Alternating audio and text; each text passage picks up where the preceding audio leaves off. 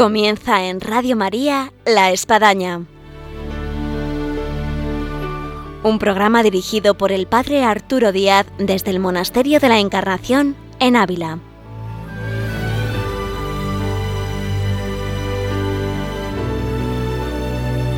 Hola, muy buenos días. Bienvenidos a La Espadaña. Les habla el Padre Arturo Díaz. De todo este tiempo que estamos viviendo de confinamiento, de la pandemia del coronavirus, quisiéramos destacar en nuestro programa hoy a uno de los grandes protagonistas de todo este tiempo, que son los sacerdotes.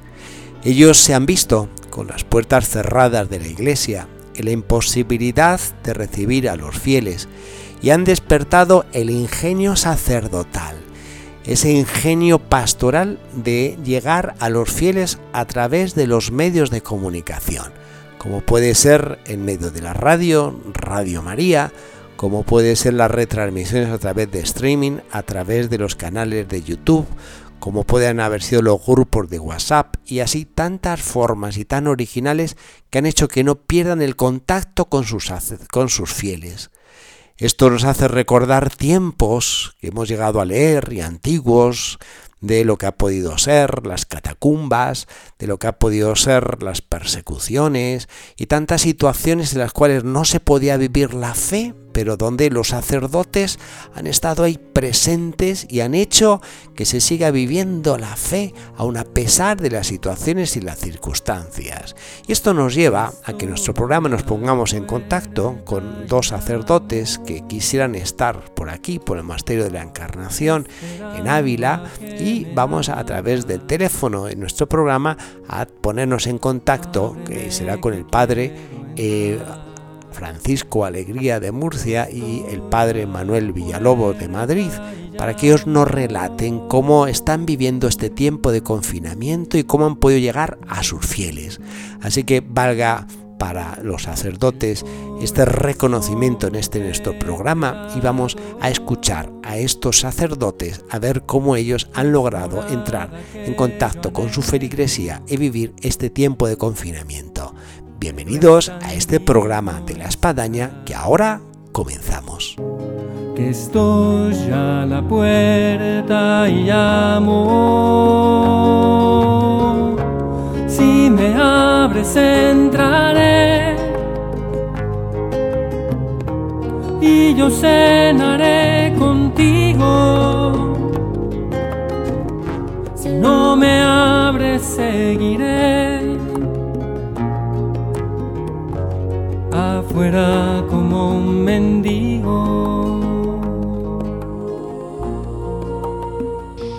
Y tenemos en línea ahora telefónica a don Francisco Alegría. Muy buenos días, Francisco. Muy buenos días, padre. Como hacíamos referencia, estamos contactando con sacerdotes muy cercanos al Monasterio de la Encarnación que quisieran estar por aquí. ¿A que sí es? Así es, así es. Nos acordamos mucho del Monasterio de la Encarnación porque es un, refugio también en la memoria, para acudir allí y recordar los grandes momentos de espiritualidad en la casa de Santa Teresa. Hay que decir que don Francisco es sacerdote en Murcia, de la parroquia Nuestra Señora del Rosario. También eh, es de alguna forma, no sé cuál sería el título, encargado del Museo Catedralicio de, de Murcia y después, entre otras cosas, en la relación aquí con el Monasterio de la Encarnación, eh, pues tiene una dirigida espiritual que está aquí de Carmelita, la, hermana Juana, que además, a ver cómo transcurre todo el tema del coronavirus, porque le tocaría eh, profesar, hacer los votos perpetuos. Así es.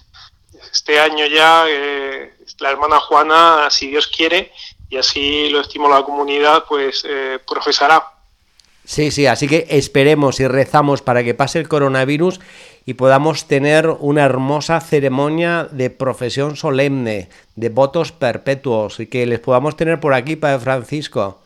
Con toda la, deseando. la feligresía, los sacerdotes y seminaristas que suelen venir, para que se den cuenta un poco los oyentes cuántas veces al año más o menos viene aquí al Monasterio de la Encarnación. Pues son varias las veces, sobre todo aprovechamos el, tiempo de verano, el tiempo de verano para, estar allí unos días en, la encarnación, eh, saludar a, las hermanas y, aprovecharnos también. Eh, muchas veces viajamos sacerdotes o incluso acompañados de algún seminarista o viajamos también pues con la parroquia y, la familia, porque al final pues es una casa con los brazos abiertos, la encarnación, ¿no? que nos acoge a todos y, de todo y todos sacamos provecho de los viajes a la encarnación. En este tiempo se está hablando mucho del impacto eh, laboral, económico que puede conllevar el tema del coronavirus.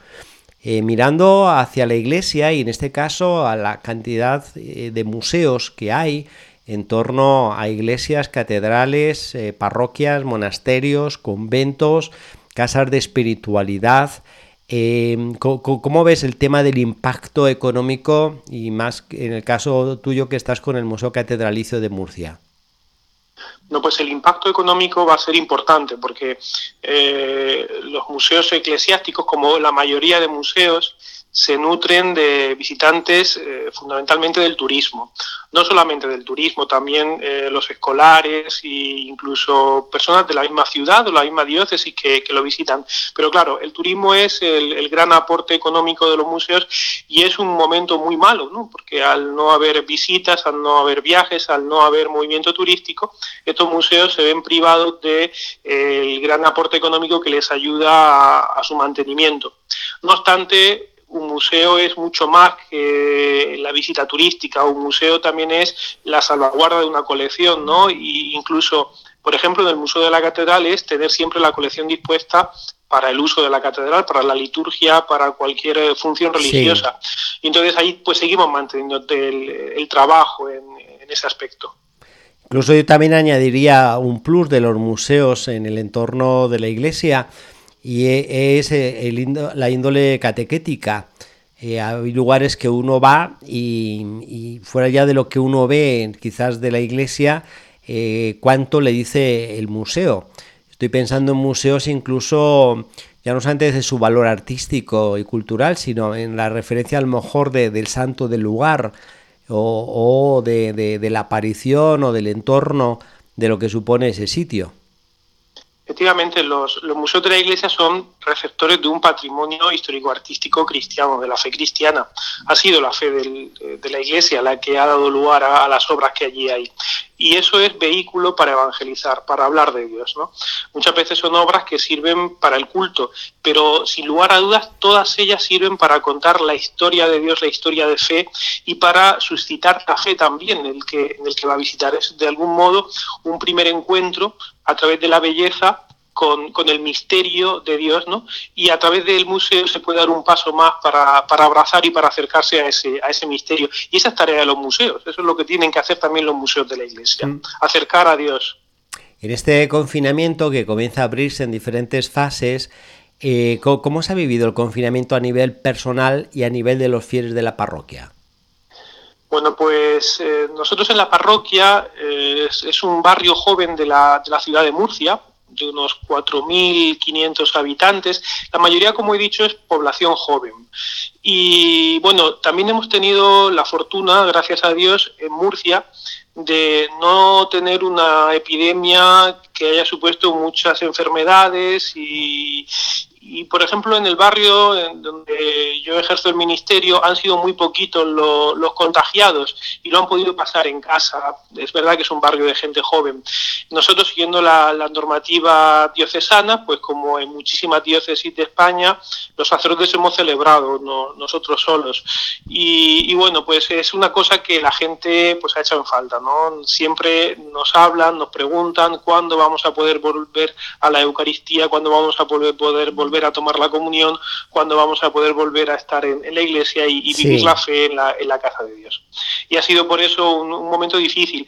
Aún así, pues eh, personalmente, pues claro, eh, una, es fundamental ¿no? que el sacerdote sea un hombre de Eucaristía y todos los sacerdotes hemos celebrado todos los días la misa y de modo muy especial por las víctimas de, esta epidemia y también por nuestros feligreses, ¿no? porque veíamos que, en ese sentido estábamos solos y hemos tenido que celebrar pues especialmente por ello, para que el Señor derramara su gracia, su gracia sobre, sobre ellos. Y, bueno, mm, eh, a nivel personal muy bien, porque también ha sido un tiempo, pues aunque doloroso por ver la situación y doloroso porque no hemos podido acercar a Dios todo lo que hubiéramos querido a las personas, ¿no? Pero también es un tiempo de, silencio, ha sido un tiempo de, oración, ha sido un tiempo de lectura, ha sido un tiempo de, vida interior. Y en eso eh, hemos tenido muchos sacerdotes muy presentes a la encarnación, porque al final eh, ha sido un tiempo que tiene similitudes similitudes con la vida conventual. Y, claro, mm, quienes son maestras del silencio, quienes son maestras de, la clausura, quienes son maestras de vivir el interior, han sido las carmelitas. Y claro, pues eh, saber que, esto es un tiempo de gracia también para ganar en vida interior, pues eh, poniendo la, memoria en, el convento de las carmelitas allí en la Encarnación, pues nos ha sido provechoso. Sí. Yo llegaba a comentar eh, con varias personas como el haber vivido nosotros en una clausura doméstica hace que ahora uno comience en las fases a decir, bueno, ya puedo salir, ya puedo pasear, puedo ver algo más de paisaje de lo que suponía vivir en un entorno de edificios en algunos casos. Eh, y aquí uno prueba más la vocación que tienen estas mujeres, donde ellas en libre elección, eh, siendo jóvenes en su mayoría y cuando han entrado en su momento, eh, han optado por, por un estilo de vida, de una clausura eh, para toda la vida, para toda la vida.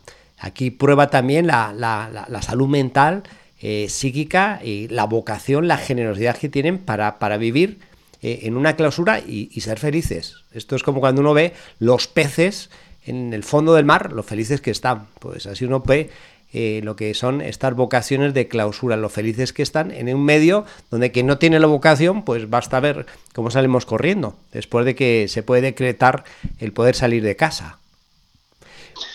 Pues padre, ya para terminar, porque el tiempo ahí se nos va, eh, atrás de todo esto, ¿qué mensaje puedes encontrar y nos puedes transmitir eh, a través de Radio María a los oyentes de lo que Dios nos quiere llegar a dejar a través de esta prueba del coronavirus? Bueno, pues eh, absolutamente nada sucede, ¿verdad? En, la historia sin que la providencia de Dios intervenga. La historia es ese campo en el que juega la libertad humana y la, y la providencia divina. Y también tenemos que ver a, Dios detrás de toda esta situación y aprovecharnos para el bien, ¿no? como nos dicen las escrituras. Ha sido una oportunidad para, para reflexionar acerca de, cuáles son los derroteros ¿no? del mundo moderno del que vivimos, de cómo hemos estado muchas veces apartados de Dios cómo incluso se han, eh, han tomado carta de naturaleza y están al orden del, día los grandes pecados que claman contra, contra el cielo. ¿no? Y también la historia de la Iglesia nos enseña a leer estas situaciones, ¿no? La Sagrada Escritura nos enseña a leer eh, las situaciones de tribulación que atraviesa la humanidad. El mismo libro del Apocalipsis nos enseña a leer la situación de tribulación y, saber que, que ante todo Dios pide la conversión, y pide la conversión para restaurar el orden, eh, la ley y el bien, ¿no? El orden de Dios, que es la ley de Dios y que es el bien, ¿no? Y, pide de nosotros esa conversión, ese acercamiento a Dios. Es por lo tanto una oportunidad para, para, para eso. Y una oportunidad para ganar interioridad, ¿no? En un mundo de prisas, de consumo, de, de frenesí, una parada nos ha ayudado a decir, bueno, ¿y qué es lo importante? Lo importante es, eh, es el Señor, ¿no? Y el Señor está siempre con nosotros. En una palabra, a, ver, don Francisco, si pongo aquí aprieto, eh, si están escuchando los fieles de Murcia, los fieles de la parroquia Nuestra Señora del Rosario, eh, ahora que se abran las puertas de las iglesias y usted reciba de vuelta la feligresía, ¿qué es lo que quisiera encontrar en esa feligresía, en una palabra? Pues eh, yo creo que, lo, voy a encontrar porque verdaderamente son personas de, y almas de Dios. Yo creo que que un deseo de acercarse más a Dios, de, vivir más unido a Él, ¿no? Saber que no hay nada que nos pueda separar del amor de Dios y, eso mm, eh, lo, van a buscar, ¿no? Y lo van a pretender. bueno, entonces, en tres palabras, un deseo de Dios. Un deseo de Dios. Bueno, muy bien, pues aquí lo dejamos. Muchas gracias por atender nuestra llamada. A vosotros. Esperamos aquí de vuelta, dentro de poco, si Dios quiere, por Ávila, el Monasterio de Encarnación. Un saludo. Nos encomendamos mientras tanto. Muchas gracias, don Francisco. Gracias, hasta luego. Adiós. Adiós, adiós. Y seguimos aquí en Radio María. Acabamos de escuchar a don Francisco Alegría de la Parroquia Nuestra Señora del Rosario de Murcia. Y mientras suena esta música, eh, entra la siguiente llamada.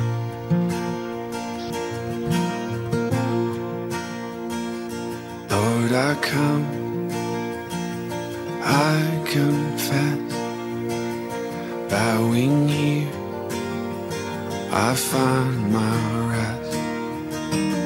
Without you, I fall apart. You're the one that guides my heart. Lord, I need you. Oh, I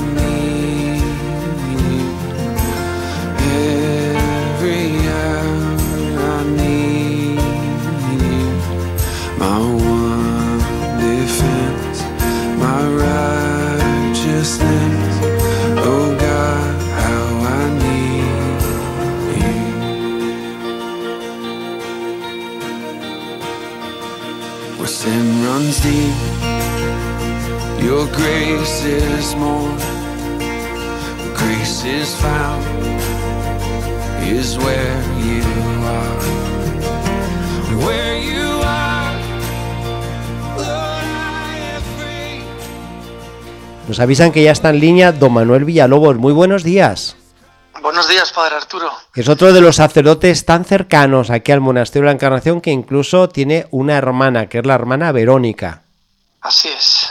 Y que estábamos diciendo al inicio de nuestro programa que si no fuera por la pandemia del coronavirus, pues que estarían muchos por aquí, y como es el caso tuyo y de tu familia, visitando a la hermana Verónica. Exacto, sí.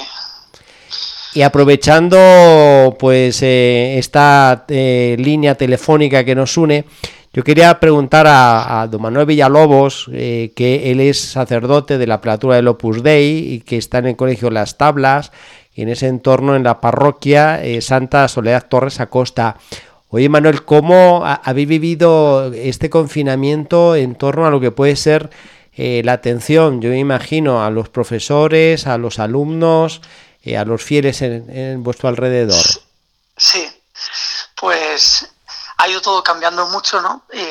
Al inicio, uno de los sacerdotes de, del colegio y, y en el que estoy y, de la parroquia que también confiesa y, y a celebrar misa, pues uno de ellos se fue al hospital, se fue al hospital pero a atender enfermos. Sí. De modo que ahí nuestra participación fue enviar a, a un hospital de Madrid a uno de, de los nuestros, un sacerdote, y entonces los otros dos sacerdotes nos encargábamos de atender llamadas, de gestionar las necesidades de, de ayuda que tenían o de comprar alimentos, personas ancianas o de visitar a algún que otro enfermo que hacía falta pues llamar, cooperar con la asistencia y, y eso de cara a la, a la parroquia y, y también pues mantener el templo abierto por si alguno quería ir a rezar y, y de cara a las familias la pastoral era más difícil con la distancia, claro. Sí, Entonces ideamos una serie de pláticas por YouTube ya.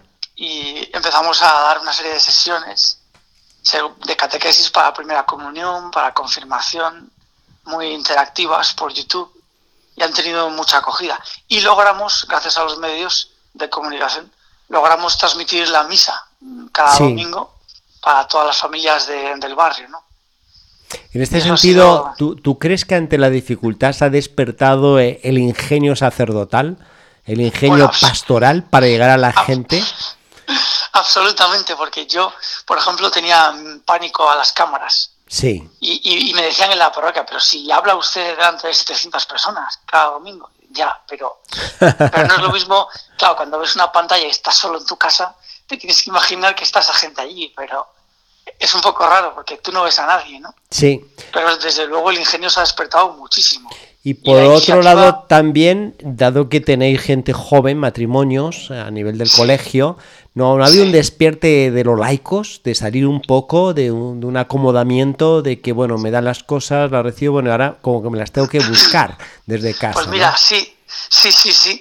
De hecho, una de las cosas que me decía un padre hace unos días es que nos hemos dado cuenta de que la iglesia somos todos, que la iglesia no es el templo. Yo, yo les decía, lo que está cerrado es el templo, pero la iglesia sigue abierta siempre. Jesucristo está vivo y tú y yo somos iglesia, la iglesia somos todos. Sí. La iglesia depende de ti y la haces tú en tu casa, rezando con tus hijos en familia, escuchando esas pláticas o esas homilías y procurando luego hacer muy bien tu trabajo, el estudio, las clases, aunque sean a distancia, pero todo sigue igual. La iglesia la sacamos todos adelante, los enfermos en el hospital, vosotros los chicos en casa ayudando, limpiando, sacando el lavaplatos, secando los platos, haciendo tus deberes. Y eso se ha despertado mucho, exacto. Sí. Y en esta y también sí, sí, sí, sí, perdón. Y también esa sensibilidad hacia el dolor ajeno, porque todos lo han lo han percibido, ¿no? Han visto que somos vulnerables y que sin el Señor pues no podemos nada. De hecho, los primeros días, las primeras semanas celebramos dos misas de funerales, porque aquí en los entornos del colegio y la parroquia pues se han muerto cerca de 70 personas. Sí, sí. En concreto 73. Y claro, ha sido un buen golpe para todos, ¿no? Me imagino, me imagino. Eh, ¿cuál, será la vuelta, tú cómo te la imaginas, eh, tanto al colegio como a la parroquia? ¿Qué cambio uno puede llegar a sentir que, se ha dado en la gente? Pues un cambio de, más agradecimiento, diría yo, porque ya de hecho lo estamos notando. Porque muchas familias me llamaban diciendo qué ganas tenemos de confesarnos, pero mm, sacramentalmente, o qué ganas tenemos de comulgar, de apreciar que el Señor está en, en, la Eucaristía, que está ahí para nosotros, qué ganas también de sentir esa solidaridad de la comunidad, de, la familia cristiana. Y todo eso ellos, yo creo que todos hemos despertado a, saborear y apreciar más la vida espiritual ¿no? y la belleza de, del servicio a los demás, de, de preocuparnos por los demás, de salir de nosotros. Yo ya lo estoy notando, mucho además. Y una pregunta que no se la puedo hacer a cualquiera. Eh, en este caso se la hago a un sacerdote que tiene una hermana que es carmelita. Todos estamos viviendo con el confinamiento en clausura, por decir de alguna manera, o lo podemos llamar clausuras domésticas, ¿no? Eh, tu hermana que ha entrado y es de las últimas que ha ingresado aquí a la encarnación, pues hace todavía unos meses, y para vosotros ha sido un cambio de, bueno, pues tener una hermana ahora que es monja de clausura.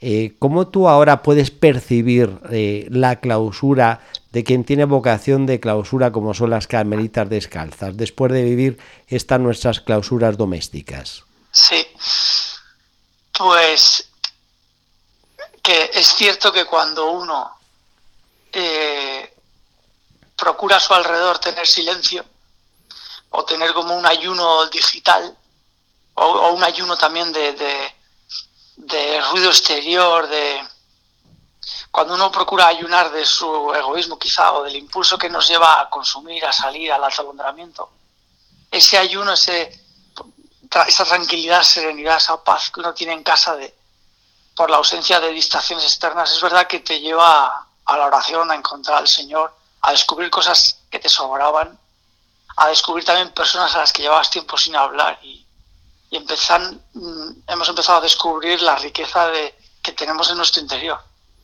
por escuchar más a Dios en nuestros corazones.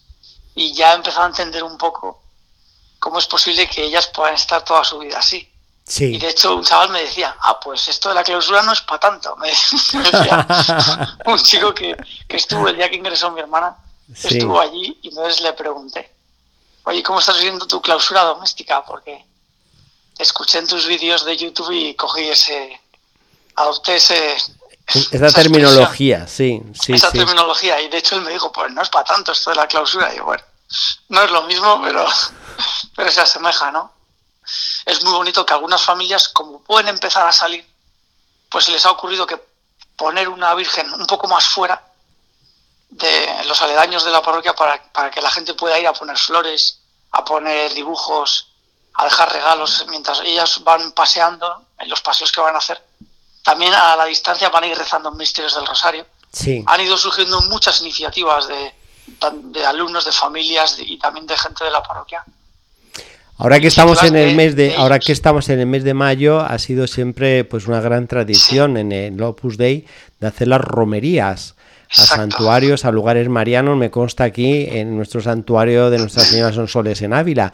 Eh, ¿Qué habéis ideado en torno a estas romerías? ¿Os ha ocurrido alguna eh, originalidad pastoral de romerías pues digitales o romerías que cada uno esté a dos metros? En fin.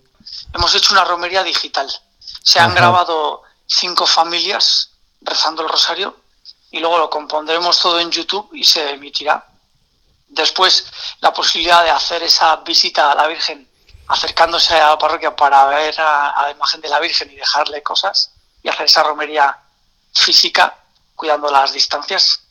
Y también cada día una familia del barrio va a dirigir el rosario. Y elegirá una imagen de la Virgen que tengan en su casa como fondo para poner en Instagram y, rezarlo en YouTube con toda la gente del barrio y de la escuela, de la parroquia. Fantástico. Eso hemos, sí cómo ante la dificultad surge el ingenio cristiano de vivir la fe. Y esto es parte de nuestra historia, desde las catacumbas, las persecuciones más cruentas, las guerras, eh, las prohibiciones de la religión, de la práctica, bueno, cómo han surgido no solamente ya los mártires, sino cómo, cómo vivir la fe en tiempo de dificultad. Sí. Y todo por iniciativa de, las familias, además. Son ellas las que más ganas tienen, ¿no? De portarse muy bien con la Virgen. Hoy, pues muy bien, don Manuel, un gusto poder charlar contigo. Eh, esperemos que puedas venir pronto aquí por Ávila, saludar a tu hermana, que el locutorio está aquí esperando a las familias, que tu familia que vive por Málaga y otros sitios se pueda trasladar y nos podamos encontrar eh, en la alegría de poder compartir todas estas experiencias, estas vivencias y, y lo que bueno ha supuesto en cada uno de nosotros. Sí. Pues un saludo muy grande y muchas gracias por atender la llamada. Muchas gracias, Padre Arturo. Muy bien. Rezo por todos. Muy bien, hasta luego. Adiós. Hasta luego. Adiós. Y con esta conversación con don Manuel Villalobos, sacerdote de la prelatura del Opus Dei, que está en el Colegio de las Tablas y en la parroquia Santa Soledad Torres Acosta, llegamos al final hoy de nuestro programa de la Espadaña. Y antes de despedirnos, quisiéramos dejarles el canal de YouTube que se llama En Clausura, P. Arturo Díaz, y ahí, eh, pues de alguna forma, pueden seguir lo que viene a ser los mensajes diarios que bajamos por YouTube, como las más diferentes celebraciones, tanto eucarísticas como oraciones del Rosario, las Flores a María, eh, las Horas Santas, en el canal de YouTube, eh, en clausura Padre P. Arturo Díaz. Hasta el próximo viernes, Dios mediante, les esperamos aquí en Radio María en La Espadaña.